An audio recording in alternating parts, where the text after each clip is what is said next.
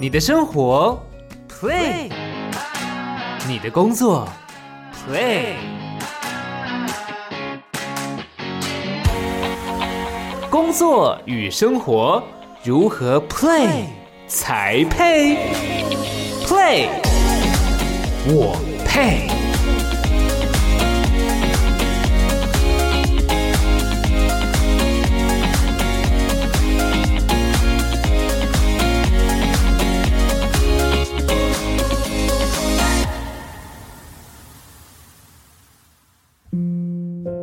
好，在今天节目呢，要来跟大家分享一部纪录片。那在介绍今天来宾出场之前呢，我想要先抛出一个问题给正在收听节目的你。这个问题很简单哦，什么是勋章？那什么样的人会有勋章？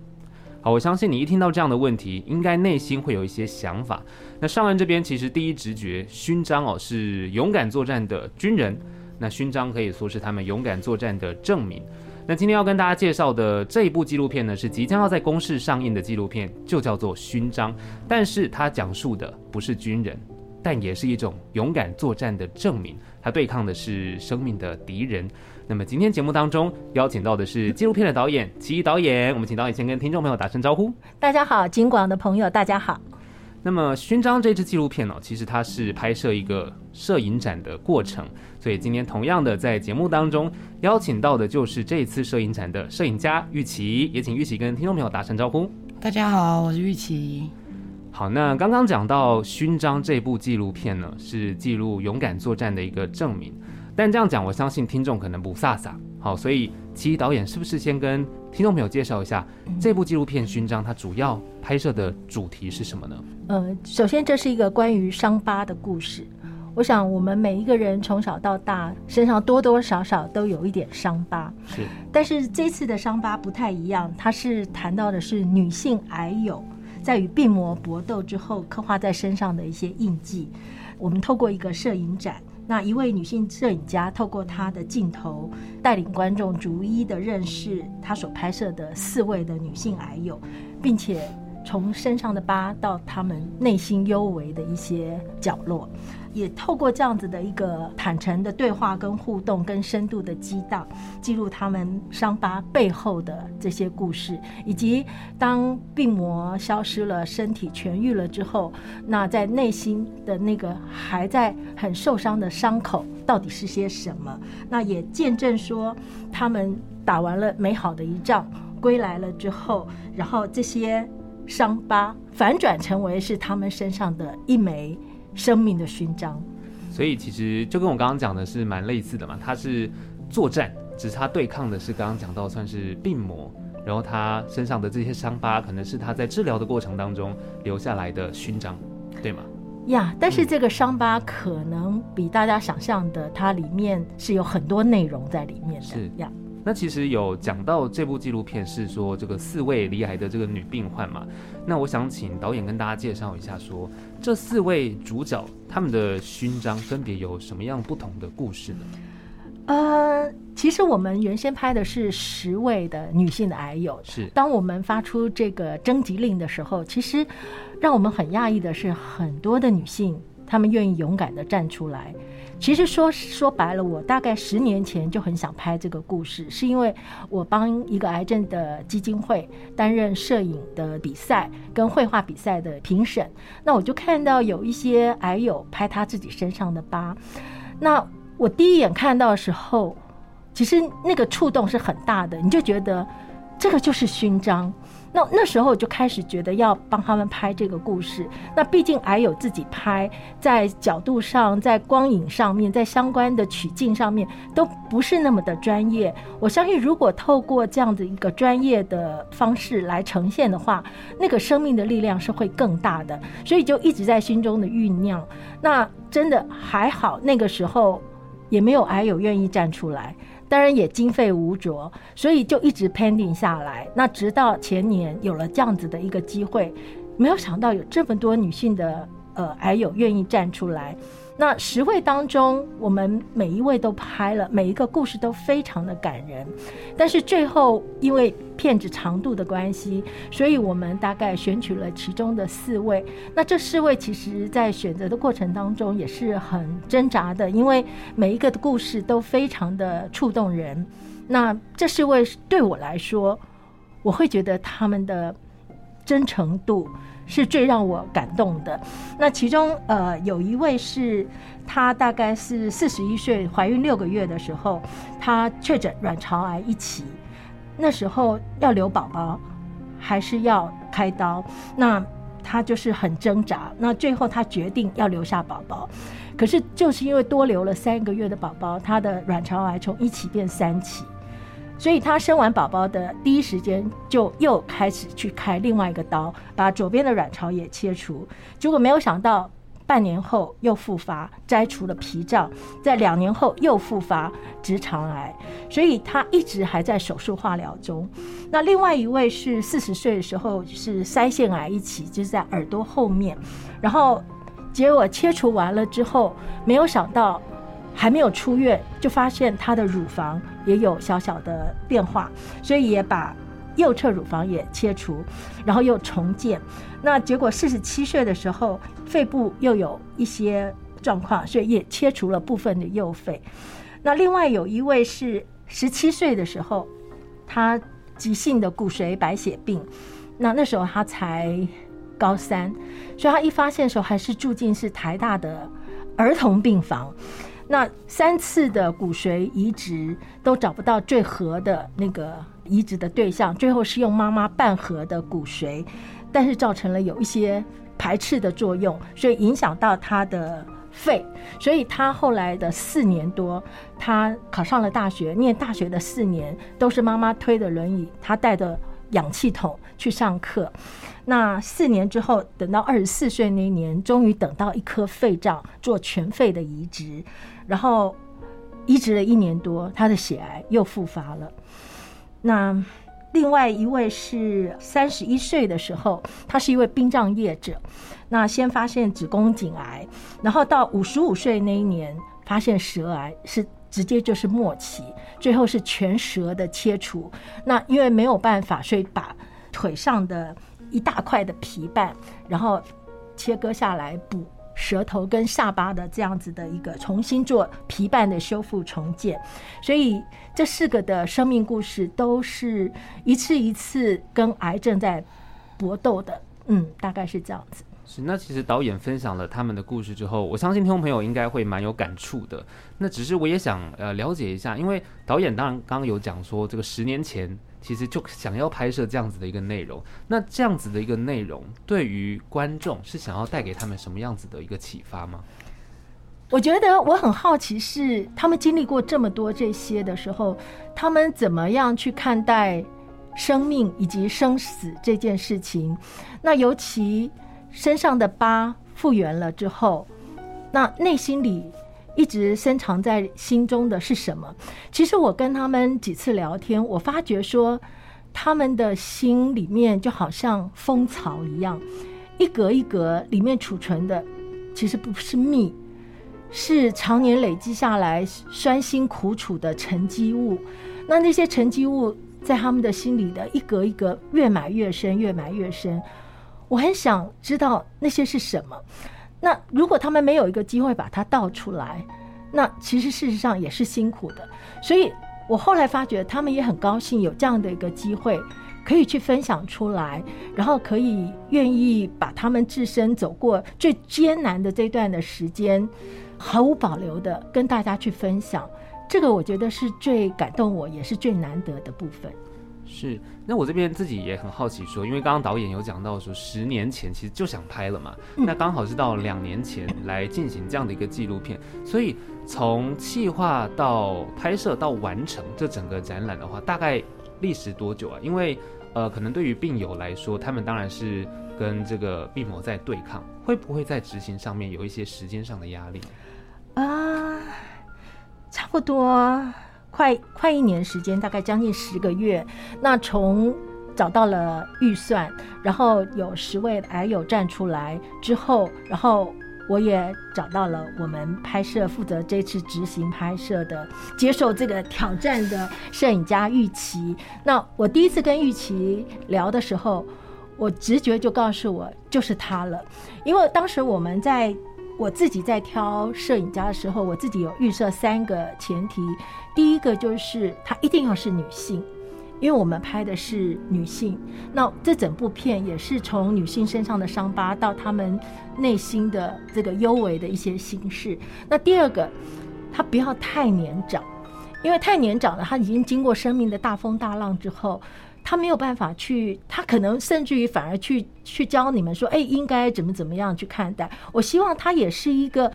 比较白纸一样的重新去看待这样的生命，让他自己也在这样的一个过程当中去体会、去碰撞。那第三个当然就是说，这样的一种拍摄，我们要拍摄的是生命的质地，而不是一个沙龙照，不是那种美美的沙龙照。所以寻寻觅觅之后，我第一次见到玉琪，我就知道就是他了。那我也很高兴，玉琪马上。就说他愿意接受这个挑战，所以就接下来就是我们一连串的开会，怎么样去呈现他们，做一个最好的，让他们很自在的、很放心的，可以把他们的身体、把他们的疤、把他们的故事，赤裸裸的交给我们。是，所以这边也想直接问一下玉琪哦，因为刚刚导演有讲到，他这三个条件，其实你刚好都满足嘛。那对于你来说，接到这样子的一个挑战的时候，最一开始心里的感觉是怎么样子的？其实这是我第一次听到七导演说的这三个原因，有点受宠若惊。挑战吗？应该是说，因为我没有这么近距离的去接触过这样的事情跟这样的人，所以我可能会有点不知道怎么样去沟通。或者是跟他们做交流，因为他们的经历或是他们过去的生命经验跟我是一个完全不同的生活，所以我觉得在沟通上或者是在呃互动上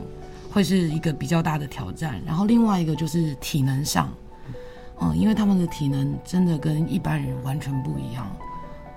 跟我以往过去拍摄肖像或人物的经验比起来。就是会需要去 take care，哎，这个动作他们能能不能做到，或者是说他们可以拍摄多久，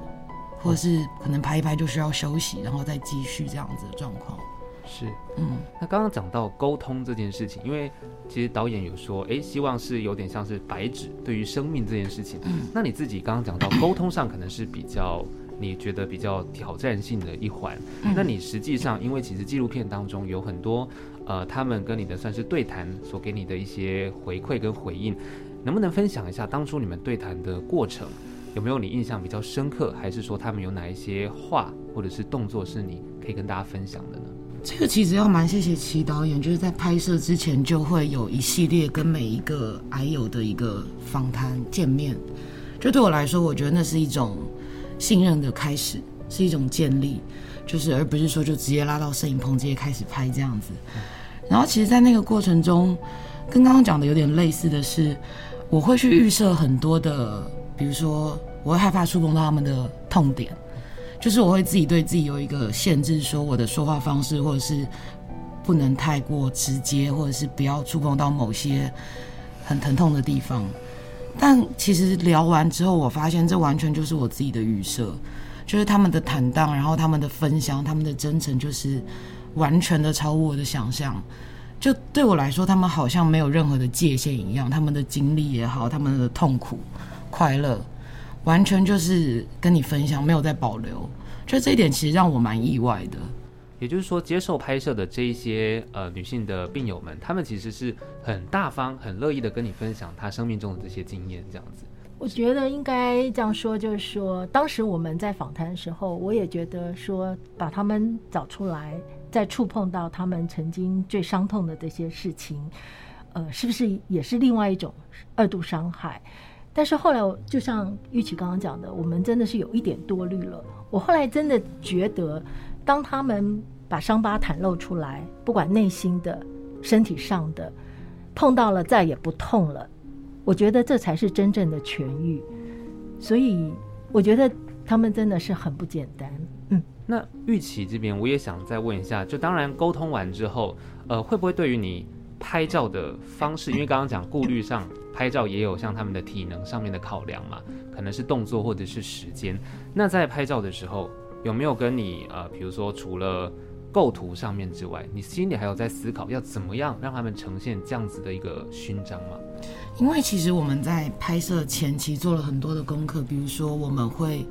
依照每一个人他们的性格也好，或者是他们的外形，然后我们有请那个服装设计去帮每一位都定制了就是适合他们的服装，所以其实这也会是一个考量的点，就是。呃，我要怎么样拍出最真实的他们，然后包括他们的过去、他们的疤，但是我们又加有造型在上面，就是它其实有点像，嗯、呃，一体两面的事情在做一个结合。它好像不能走得太过漂亮，但是在我们统一的一个审美或形式上，我们又希望它视觉上是一个可以漂亮、好看、大家喜欢的东西。当然，那个东西不是说去迎合某种商业或市场的主流，而是说。我在我的把控跟导演的把控下，这个东西是 real 的，对我们来说是真实的，然后对他们来说也是真实的，而不是我去呃想象了一个哎矮友该有的样子，或者是矮友们想要呈现给人家说哎我李矮的样子，我是应该怎么样怎么样，就是把这些东西都剥除掉之后，然后但是又可以看到那种 real 的东西，然后再加上我们一点点的设计或者是一些心思在里面，然后去拍摄这些东西。其实我觉得很幸运，就是这十位的，呃，矮友们，他们都是很信任整个团队的。我觉得这从其一开始的联系也好，不断的开会，然后跟他们的交流，都打下了非常好的基础。所以我认为我在拍摄过程当中算是非常非常顺遂的。然后可能我这一次的拍摄跟以前比较不一样的地方是。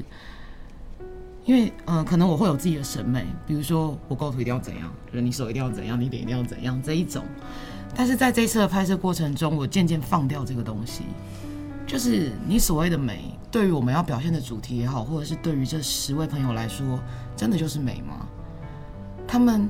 可能因为身体的某些姿势可能会疼痛或怎么样，他们可能就只能这样。那为什么我们不就这样拍呢？就是为什么一定要坚持你？想象中的那个东西才叫美的，才叫好的。觉得可能透过这一次，我学会了某种放手，就是去达到跟另外一个人之间的某种互动跟平衡。然后再来可能体能的部分，还有情绪也是一个。因为像情绪，除了刚刚聊到的，大家会哭，就各自先哭完再回来拍这个状态，还有一些可能就是可能。会也不能说不耐烦，而是说他可能不知道我想要什么，然后我可能会一直试图跟他沟通，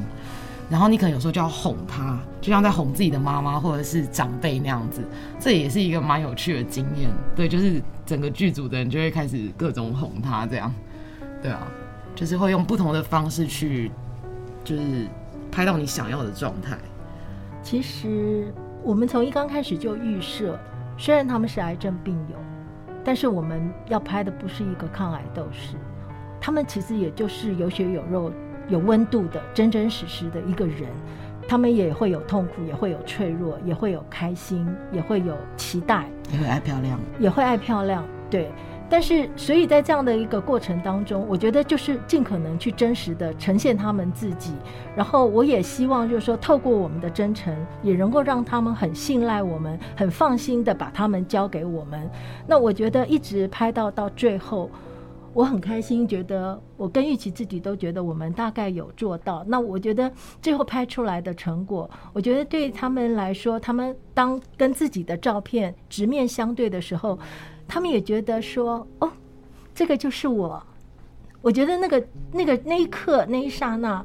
我觉得是我们最大的安慰，也是给他们最大的祝福。我想其中有一个妈妈吧，就是她的肚子摊开来，我们帮他做了一套西装，刚好敞开来就是他胸前的四十公分的一道疤，那道疤开开合合四次。他自己都嘲笑说，干脆装一个拉链好了。然后他也很讶异说，人体身体的那种呃复原力，比他心里的那种治愈力可能还要更神奇。所以他会反过来去 respect 他自己的身体，所以我觉得这个也是很有意思的一个点，等于就说不要轻忽自己的身体，其实你的身体它是自己。会要修复自己的，所以当他们看到疤的下面有一些新生的细胞正在重新修复、复原、生长的时候，可能有点痒痒的。可是你知道，那个是重生、再生的那种力量，他们自己也会得到一种鼓舞。然后这些疤到最后在他们的身上就变成独一无二的拥有。所以他说，他的小孩子每次摸的妈妈的疤，就说还痛不痛？痛不痛？他就说不痛了，然后变成他教育他孩子最好的一种机会教育，所以他有时候反倒过来觉得这个疤就是礼物，是他跟孩子之间的一种期待的关系，那种连结是非常非常紧密的。对，我想这个也是他们从这样子的一生一场经历之后所学到的。嗯，就是其实，在刚刚有讲到拍出最真诚、最真实，他们是。呃，有血有肉的那一面，因为在呃，我记得纪录片当中，他们的情绪其实，在拍摄的时候，其实是很呃多元的，应该这样讲，不管是呃开心、爱漂亮，或或者是难过，其实都还蛮真实的保留下来。那刚刚其实导演也有讲到，当他们看到自己的这个呃展出的照片之后，他们的一个情绪跟反应，所以我这边也想问一下，这样子的一个展览啊。除了他们自己本身的这些感觉之外，像是亲友哦，或者是到现场观看的这些观众，他们看到这样的作品之后，他们的反应跟反馈是什么？我觉得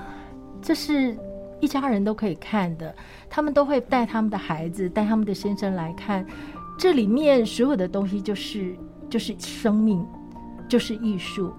当你完全就是心中知道他们是怎么走过来的时候。你就会觉得那些狰狞的疤其实都是美丽的，那也是他们就是像他们刚刚说的生命的勋章一样。那这里面我自己有一个很深的感触，就是说，呃，会重新去定义勇敢是什么。那很多人会觉得说啊，你要勇敢一点，你要怎么样勇敢面对？可是事实上，我觉得很重要一点就是说，这些对他们来说就是。你并不是是说我害怕，然后就不勇敢，而是我害怕，可是我还是要毅然面对，那个才是真正的一种勇敢。所以，所以当他们愿意把里里外外掏出来、袒露出来给你拍，他们站出来，我觉得那个在某种程度上就是已经超越了勇敢，因为他们承认他们身体的不完美，他们身体身体的不完整，他们也曾经脆弱过。我记得有一个十个癌友当中，有一位是呃甲状腺癌，他是这个十位里面才刚刚面临到癌症一个月，他的心神还未定，不像可能已经有三十年老病友那样子的沉稳。他就说每个人都要我勇敢，可是什么是勇敢呢？他觉得他在海中沉沉浮浮，沉沉浮浮，所以他去看了心理师，心理师给他一颗石头。他觉得他抱了石头之后，他觉得那个有重量，他就落地了。他着地了之后，他就心安了。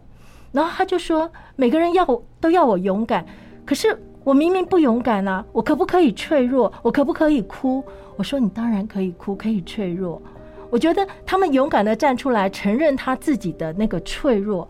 我觉得这个才是真正的勇敢，比一般的勇敢还要更勇敢。对，这其实可以，呃，对听众朋友来说是完全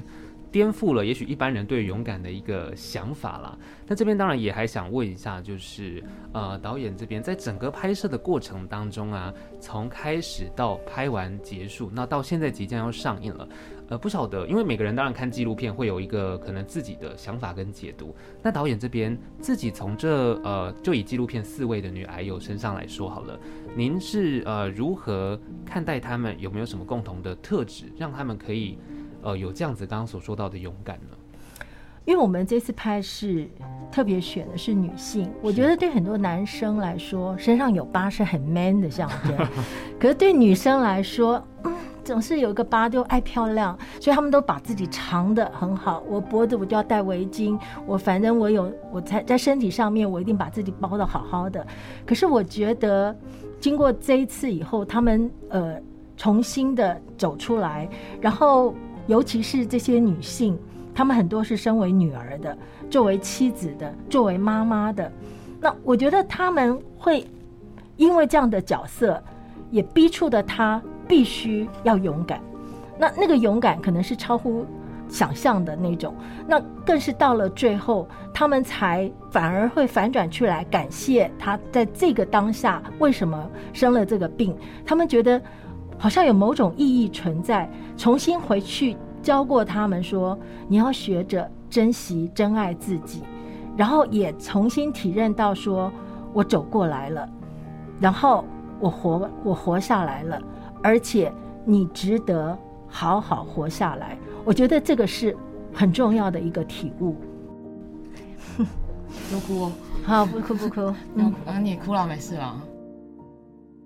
这里面片中的一个主角，嗯，在我们还没有上映之前，我还在后置剪接最后的一个阶段。他离开我们了。其实我们在拍的过程当中，他的血癌已经复发了。尤其最后一次去爬七星山的时候，我们实在有一点点担心他的体力。他非常咬着牙，一步步的往上爬。他说他可以。他说谢谢我们帮他一起锻炼。那拍完那天之后，我就。偷偷的常常上他的脸书去看，不知道他还好不好。那我还记得那一年的端午节，呃，我祝他也呃端午节快乐，要吃粽子哦。他也祝福说导演呃端午节快乐，然后很期待哦，要加油哦。好，结果之后就没有消息了，我很担心，就常常上脸书去看。啊，直到七月三十号吧，在他的脸书上，他妈妈 PO 了一个说：“我的小女儿去做小天使去了。”其实我那时候真的觉得，说我最担心的事情发生了。他是，他是这么的坚强，而且他，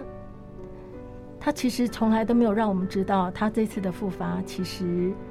比想象中的要严重。在拍摄的过程当中，他总是很努力的配合所有的东西。他每次都跟我讲说：“勇敢不是不怕，而是害怕，还是要依然的面对。”那他甚至于每次都讲说：“他要好好的用这颗肺，他不能辜负这颗肺。”那也是一个人走了之后，把他的这个肺捐给他。所以他。他追悼会出殡那一天，我带了一束花去给他的母亲。然后，啊，对，其实我我我知道，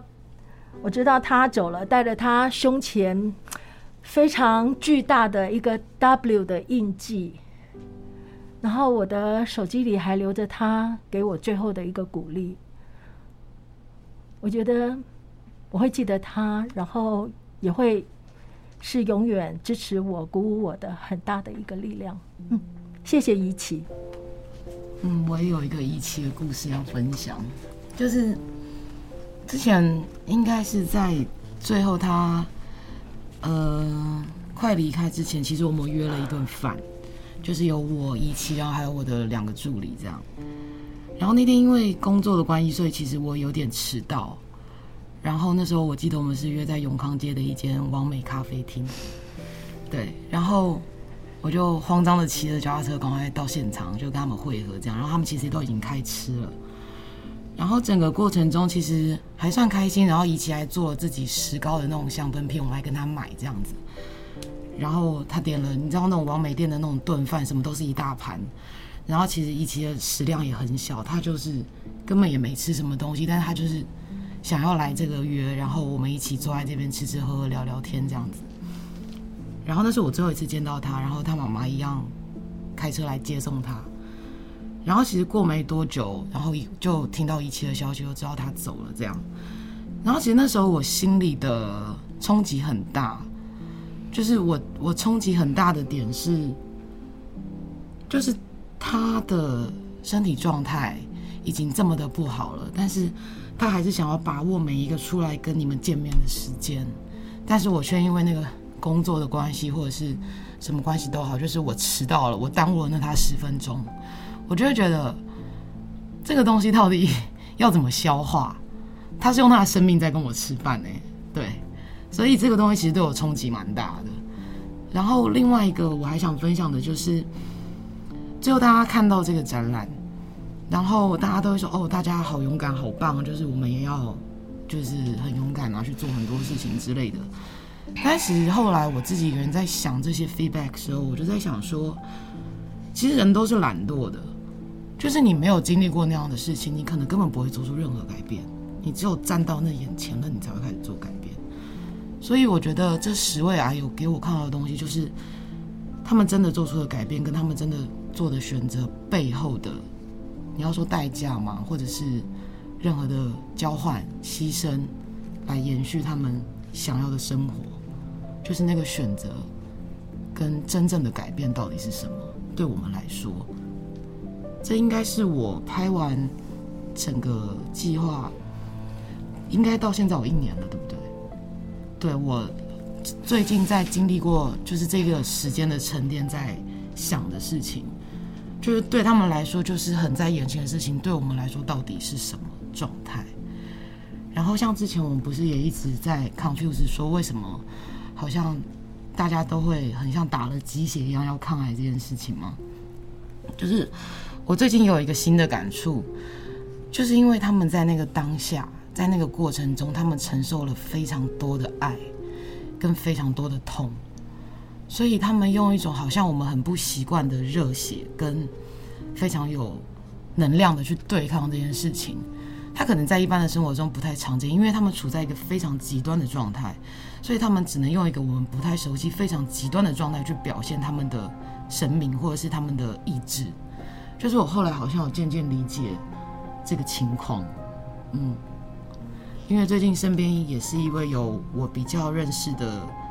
友人，也是因癌离世，所以从他在抗癌，然后一直到身边的家属亲友怎么陪伴着他，然后到他离世之后的那种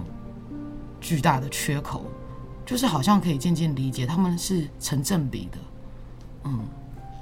诶，那我这边也还想再问一下玉琪，就是在这整个拍摄的过程当中，你学到的是什么呢？或是你的心得感想，你最触动你的那一块？我觉得我看到很多选择，选择，对，就是我在拍的过程当中，其实我一直有一个疑问，就是他们其实应该不止他们，应该说大家都在不断的做选择这件事情，但是在他们的经历里面，他们的选择后面所付出的东西，不管是身体的、家人的那种东西，他到底？那个重量在他们身上有多重？就是我觉得我可能没有办法体会，但是我会觉得他们的选择跟，比如说我的选择，是完全两种选择，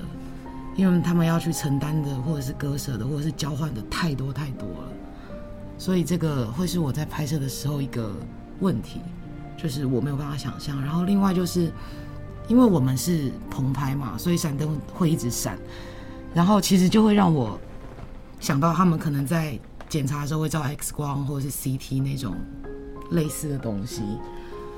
然后那个闪灯闪的时候，我就会觉得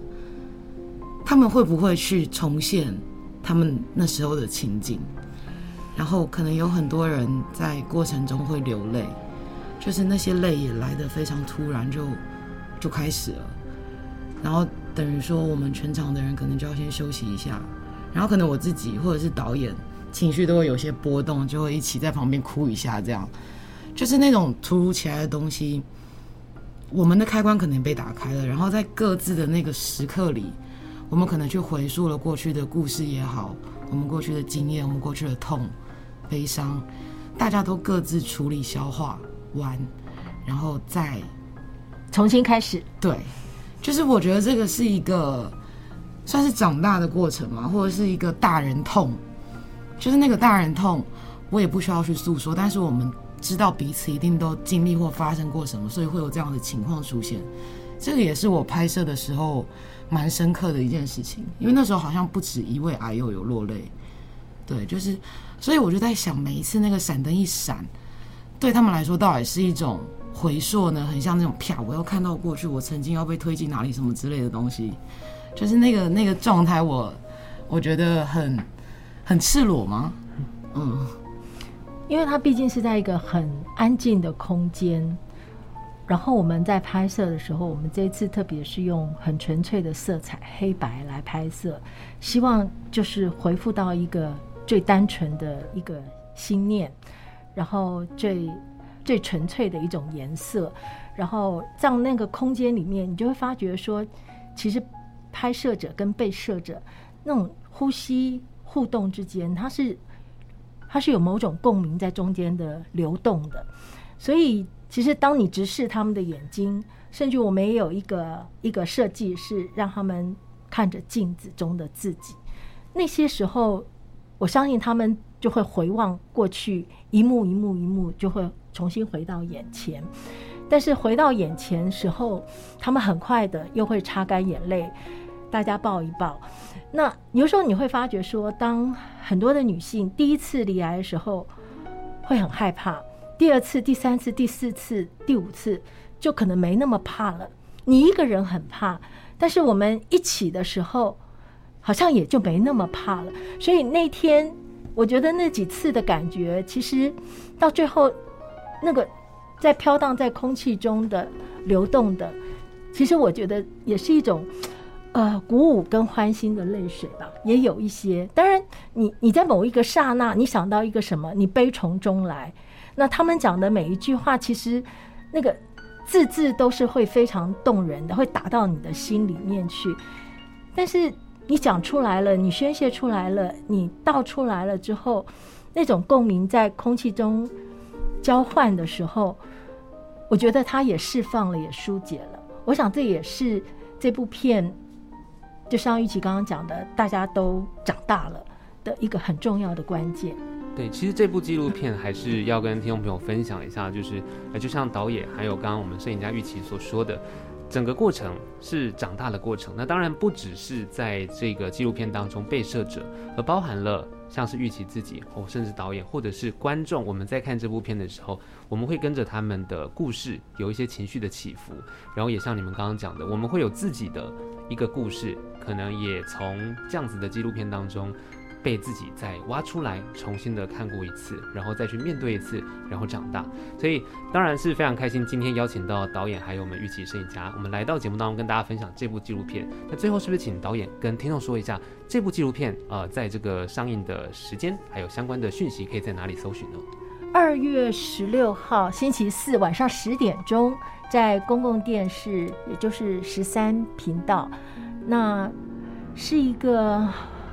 是有一点点沉重，也有一点点严肃，也有点点忧伤，但是也会获得鼓舞的一部片。然后另外很重要就是说，如果不小心错过的话，呃，在公视家也同步上架，可以免费，大家都可以看得到。也希望这部片可以分享给更多的人，给更多的女性，大家都带来鼓舞的力量。好，今天非常谢谢奇艺导演，还有摄影家玉琪来到节目当中分享这部勋章纪录片，谢谢你们，谢谢，谢谢。